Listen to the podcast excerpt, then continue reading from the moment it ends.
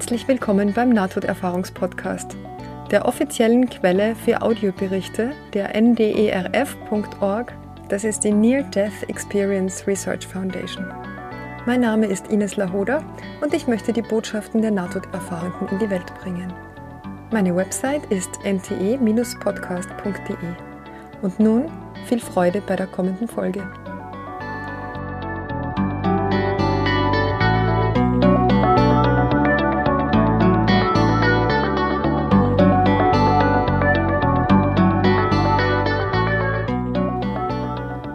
Heute gibt es die Erfahrung von Diane, die bei einer Rafting-Tour unter Wasser gerät und hier eine intensive Nahtoderfahrung erlebt hat. In jenem Sommer 1971 war ich mit meinem Mann und den Kindern in den Bergen von Nord-Georgia, während er mit der Kameracrew von dem Film Deliverance arbeitete. An den Wochenenden nahmen manche von der Besetzung und der Crew sowie ihre Familien die Schlauchboote hinaus auf den Fluss für ein Rafting. Sie filmten an demselben Teil des Chattahoochee-Flusses, auf dem wir flößten, und von den acht von uns an diesem speziellen Sonntagnachmittag hatten vier von uns, mich eingeschlossen, diese Strecke vorher schon einmal gemacht. Aber der Fluss war diesmal anders. Niedrig, wegen mehrerer Tage ohne Regen. So mussten verschiedene andere Wege durch die vielen Stromschnellen genommen werden. Bei dem letzten Set Stromschnellen machten wir fast einen fatalen Fehler. Das Raft, in dem ich saß, wurde umgedreht, fiel rückwärts über einen Abhang von 1,20 Meter und wurde durch die Wirkung des schäumenden Wassers festgehalten. Das Raft war gefangen in einem hydraulischen Wirbel, einem Wildwasserphänomen, der das Raft gegen die Felsen drückte. Ich wurde herausgeschleudert und geriet zwischen das Boot und die Felsen, wobei die Kraft des Wassers, das auf meinen Kopf fiel, und der Sog des Wasserwirbels mich unter Wasser zogen. Ein Mann im Boot hielt meinen Arm und versuchte mich zurück ins Raft zu ziehen, aber das Einzige, was er tun konnte, war mir ein paar gelegentliche schnelle Atemzüge zu ermöglichen, ehe das Wasser mich zurück nach unten zog. Ich sah fest zwischen einem Felsen und einer harten Stelle. Sehr bewusst und ruhig, ohne irgendwelche Panik, wusste ich, dass ich sterben würde. Es war nur eine Frage, wie es geschehen würde. Auf dem Felsen zerschmettert zu werden war schmerzhaft, also entschied ich, dass Trinken die bessere Wahl war. Das nächste Mal, als mein Kopf aus dem Wasser kam, sagte ich mit meinem letzten Atem, er solle mich loslassen, was er auch tat. Ich fühlte, dass das Wasser mich hinunterzog und ließ mich gehen. Ich wusste, es nutzte nichts zu kämpfen, als ich das Wasser einatmete, und alles wurde schwarz. Für einen Augenblick. Das nächste, was ich wusste, ich war 30 Meter über dem Fluss, schaute hinunter auf das Raft festgehalten zwischen den Felsen unten. Ich sah die beiden Männer im Boot nach mir ausschauen, um zu sehen, wo ich auftauchen würde. Ich sah die andere Frau aus unserem Raft flussabwärts sich an einen Felsen klammern. Ich beobachtete meinen Mann und meine Teenager-Schwester, die ohne Vorfall vor uns durch die Stromschnellen gekommen waren und nun den Hügel hinauf zurückkamen, um zu sehen, warum all die Trümmer den Fluss hinabschwammen. Wir hatten alle ihre Sachen in unser Raft geladen, für den Fall, dass sie umkippen würden, aber sie gingen so leicht darüber, dass wir nur hineinsprangen, um ihnen zu folgen. Von oben beobachtete ich meinen Mann, wie er auf einen Felsen im Fluss stieg. Er konnte nicht hören, was die beiden Männer ihm über das Getöse des Wassers zuriefen. Er hatte keine Ahnung, wo ich war oder was geschehen war, aber er wusste, ich fehlte.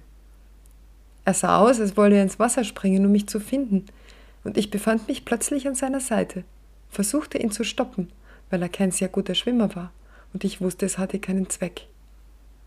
Als ich mich nach ihm ausstreckte, um ihn aufzuhalten, ging meine Hand einfach durch ihn hindurch. Ich schaute auf meine Hand und dachte, oh mein Gott, ich bin tot.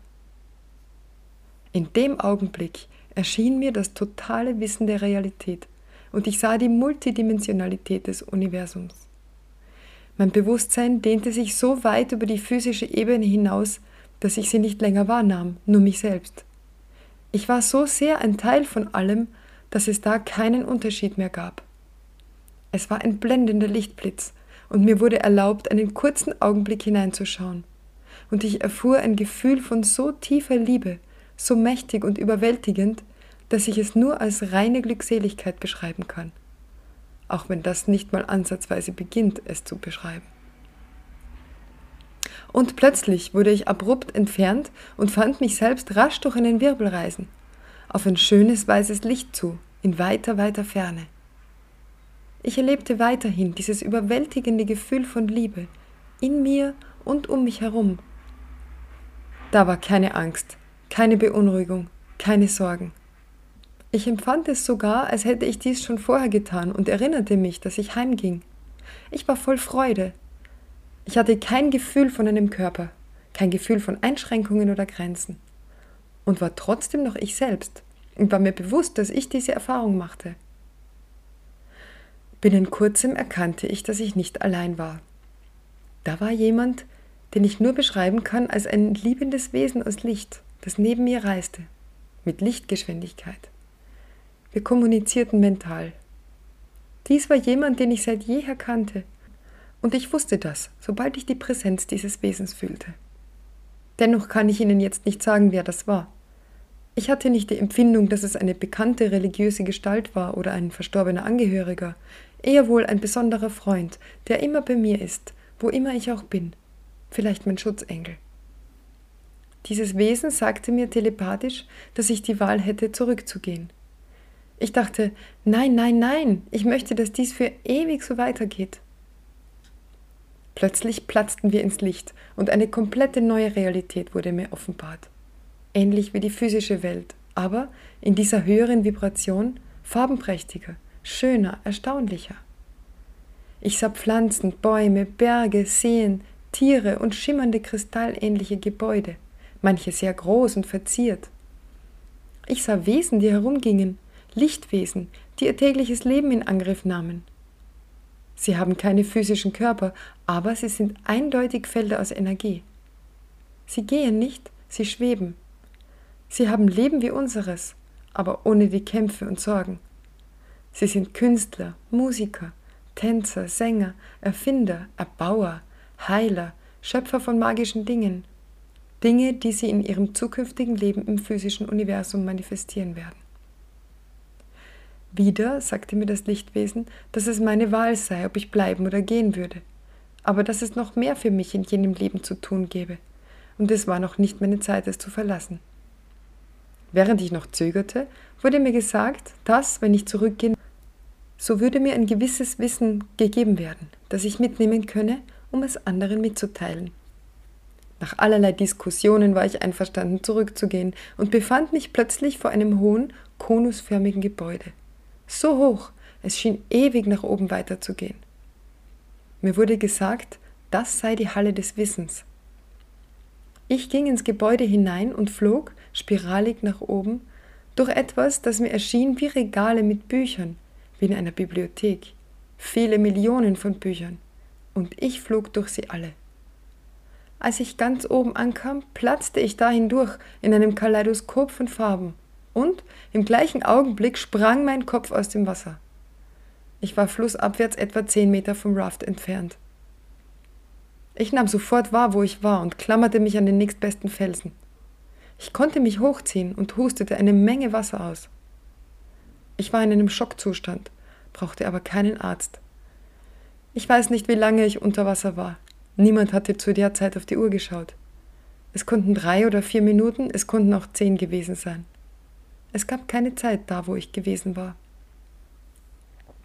Ich kann nicht sagen, dass ich klinisch tot war, aber ich habe keine Erinnerung an einen Kampf unter Wasser oder meinen Atem anzuhalten, bis ich die Oberfläche erreichte.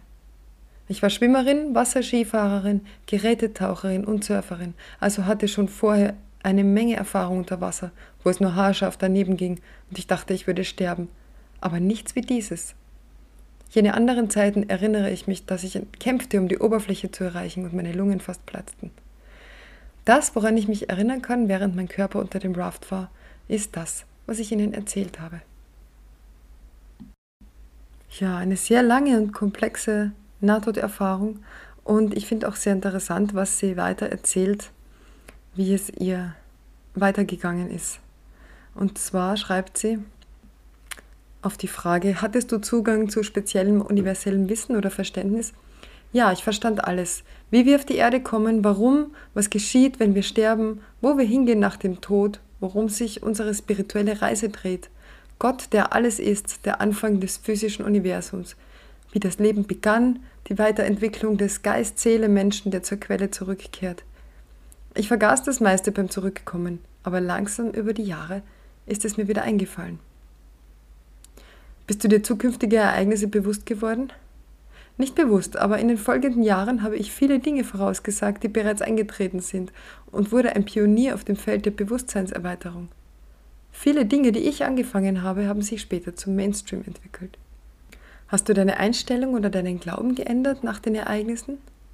Ja, ganz sicher haben sich meine Überzeugungen dramatisch verändert, wie oben beschrieben, aber meine gesamte Haltung gegenüber dem Leben hat sich auch geändert.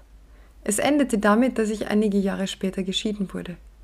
Persönliches und spirituelles Wachstum wurden wichtiger, als ein normales Leben zu leben. Ich ging zurück auf die Uni und absolvierte ein Studium in Psychologie.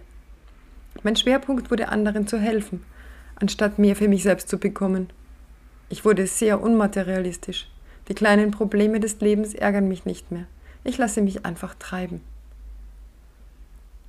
Hat die Erfahrung deine Beziehung zu Menschen verändert oder dein tägliches Leben, deine Religion, deren Ausübung?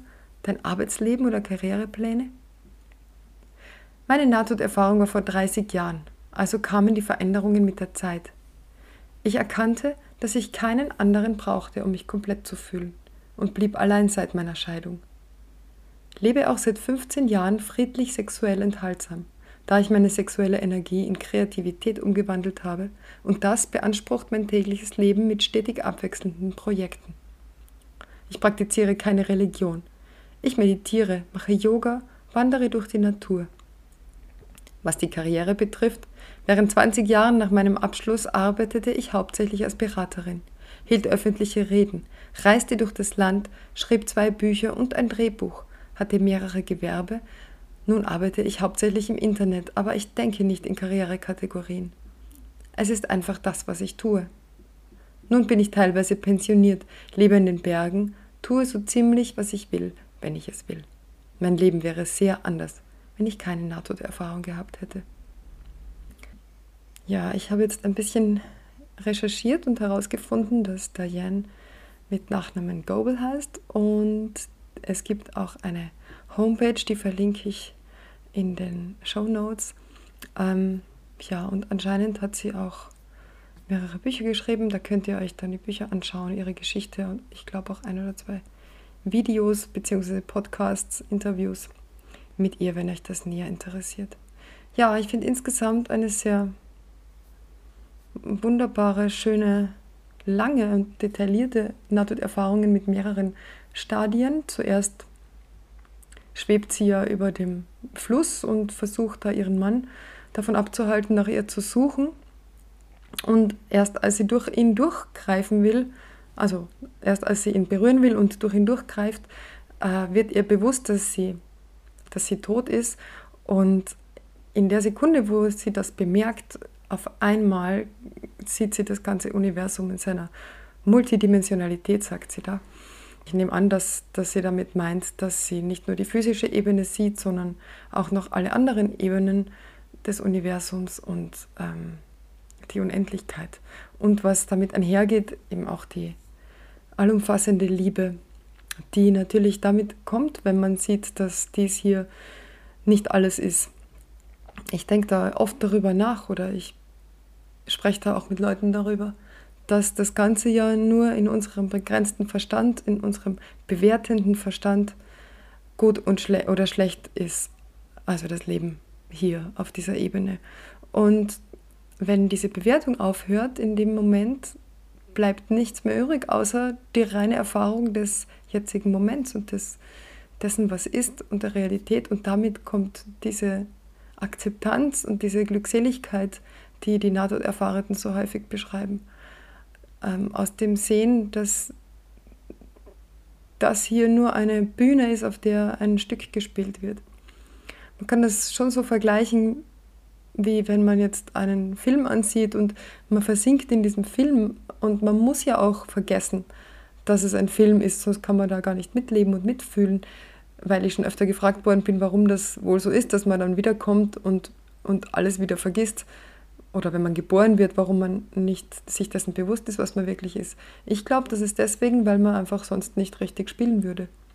Stellt euch vor, ihr schaut einen Horrorfilm und ihr schaut die ganze Zeit, aber also da hängen dann die Kabel runter und man sieht die, den Beleuchter. Ach, dann wäre das Ganze ja nur halb so gruselig. Und ähm, wenn man sich dessen bewusst wird, das sind nur Schauspieler, die auf der Bühne stehen oder auf, im Film ihren auswendig gelernten Text aufsagen. Das hat überhaupt keinen Reiz mehr. Und so ist es bei uns auch. Wenn wir die ganze Zeit uns dessen gewahr werden, dass uns in Wirklichkeit nichts passieren kann und dass Sterben gar nicht existiert, sondern dass das hier eine, eine Bühne ist und wir in unserem eigenen äh, Theaterstück mitspielen, dann gäbe es einfach gar kein Problem mehr was es sowieso in Wirklichkeit nicht gibt, aber es gibt auch kein eingebildetes Problem mehr. Ja, und das, denke ich, wird ihr in diesem Moment hier bewusst, wo sie bemerkt, dass sie tot ist.